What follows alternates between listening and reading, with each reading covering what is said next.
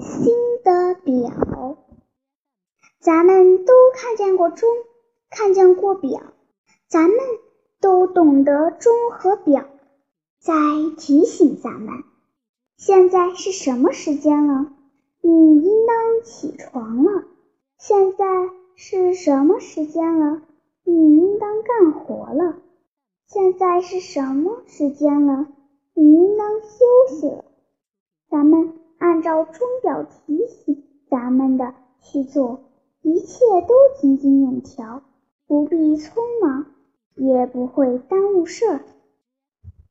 鱼儿有一个关于表的故事，他不懂得用表，耽误了许多事儿，闹出了许多笑话。现在就把他的故事讲给大家听。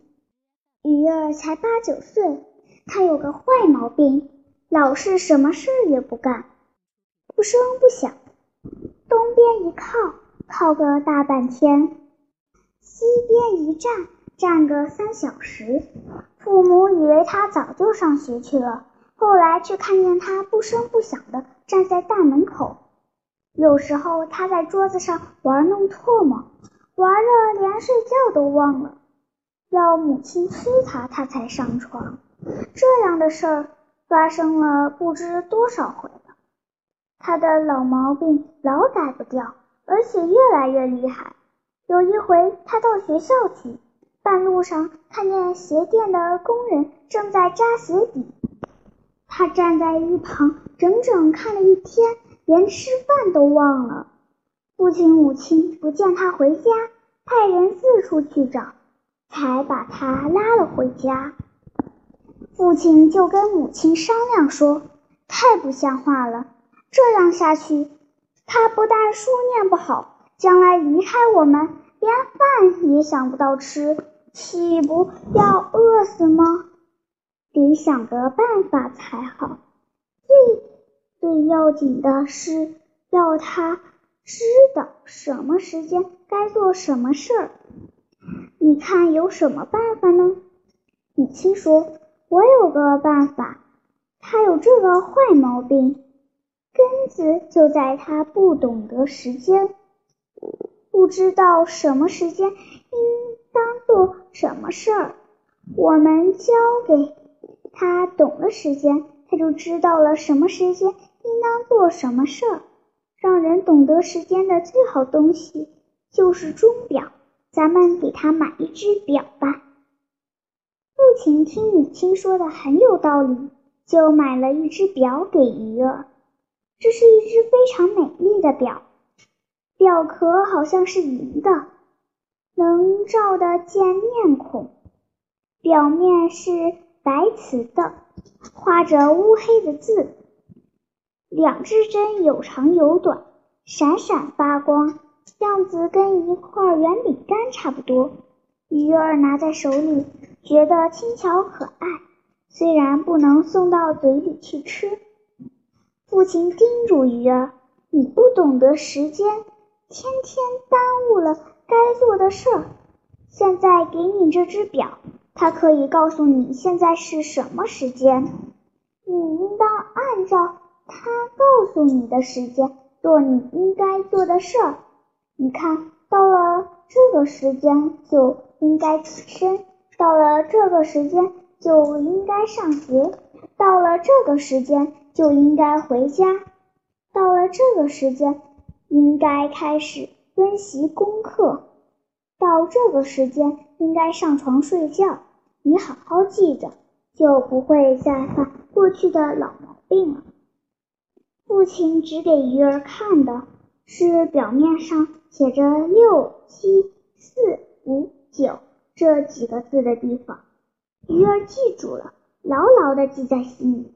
他把表捧在手里，眼睛盯住了表面，看见一只指针指在“七”字上，马上背着书包出了门。他一路走，一路看表，还没走到学校，那只针已经指在“九”字上。他转身就跑，到家里连忙。往床上一躺，书包还挂在背上里。他一只手举着表，仰着脑袋看着那只针，真奇怪。虽然看不出它在移动，却不断的变换位置，像变魔术似的。那只针又指在四字上了。他想，父亲叮嘱过，到针指在四字上就应该回家。但是他已经在家里，而且躺在床上，叫他再回到哪里去呢？难道把父亲的话记错了？他翻来覆去的想，想了十遍二十遍，一点儿也没记错。父亲确实是这样说的：针指到四字上就应该回家，一定是这只表在作怪了。他立刻下了床，跑到父亲的工作室里。父亲见了他很奇怪，问他：“你的老毛病还没改好？我已经给了你一只表，叫你看着表做事，怎么这时候还在家里？你已经忘了我说的话吗？”鱼儿说：“不不，我没忘记，是这只表在作怪呢。我看。”针指到这里，马上去学校。这不是你告诉我的吗？还没走到学校，针已经指到这里了。我马上跑回家睡觉。这不也是你告诉我的吗？可现在针又指到我应当回家的地方了，而且过了。我现在已经在家里，叫我再回到哪里去呢？要不是这只表作怪，一定是你的话说错了。父亲听了，哈哈大笑。原来你没弄明白，你要看那只短针指在什么地方，就按照我说的去做什么事儿。刚才你弄错了，看了长针。去吧，不要再耽误事儿。鱼儿点点头，表示他全明白。他赶到学校，学校还没上课，早操已经过了。老师教训他说。你真的不想长进吗？有的日子你贪婪，索性不来上学。今天来了，又来的这样晚。你从没做过早操，这样不注意锻炼，难道身体不是你自己的吗？鱼儿想，他今天出来的很早，只是因为看错了表，把事儿耽误了。但是他不敢跟老师说明。怕同学们笑话他，他坐在课堂里，时时刻刻看着手里的表，比看课本用心一百倍。那短针越来越靠近九字了，最后真的到了九上。他想，这一回准错不了，是睡觉的时间了，赶快回家吧。鱼儿想向老师请假，说马上要回家。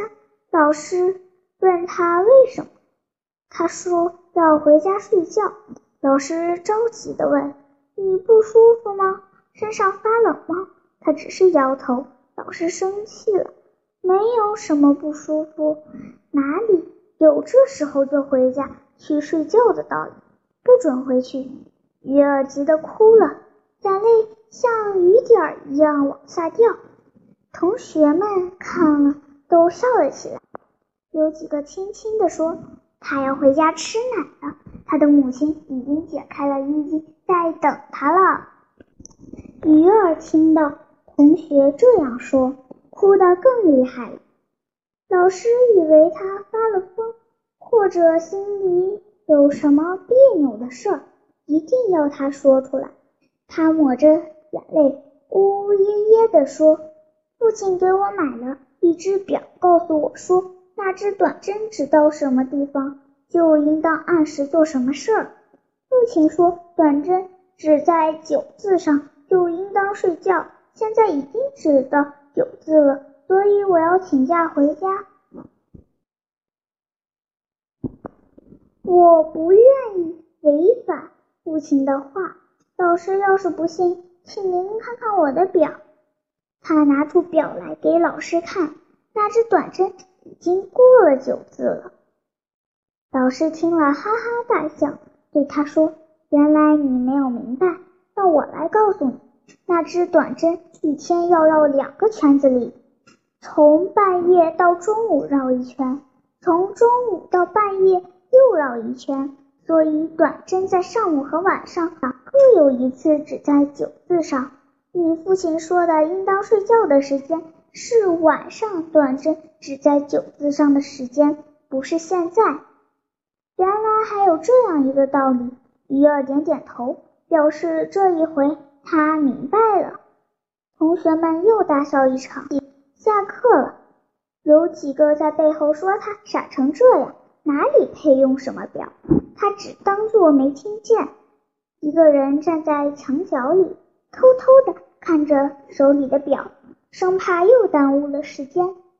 这一天下午，短针只在四字上，他就赶紧回家；只在五字上，他就拿出课本来温习；只在九字上。他就对父母亲母亲说：“上床的时间到了，我要睡觉了。”父亲母亲心里十分欢喜，称赞他说：“这回好了，好了，这一回好了，你的老毛病让表给治好了。今后你照表告诉你的时间做事，一定能很快上进。现在你先说吧。”鱼儿很高兴。躺在床上，只是笑笑呀笑呀，他就睡着了。表还落在第二天，他醒来，窗子上已经阳光耀眼。他想起了手中的表，不知该不该起床了。还差得很远呢，那只短针正指在三字上，还要转两个字才能指到六字上。他就在床上等。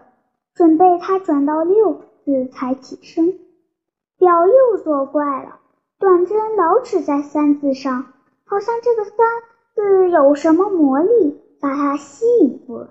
他老看着表，觉得肚子越来越饿，但是短针还没有转到应该下床的时间，他只好等着。他想，短针总会转过去的。母亲见他不起身。来到床前看他，只见他睁大了眼睛，老对着表看。母亲催他说：“快起来吧，时间不早了，到学校又晚了。”他却回答说：“不能起来，不能起来，我做什么都得遵守时间。”母亲听了很奇怪，还以为他在说梦话。可是他的眼睛睁得大大的，看着手里的表。明明早就醒了，就对他说：“你要遵守时间，更应当赶快起来，要不第二堂课你也赶不上了。”鱼儿不回答，仍旧看着手中的表。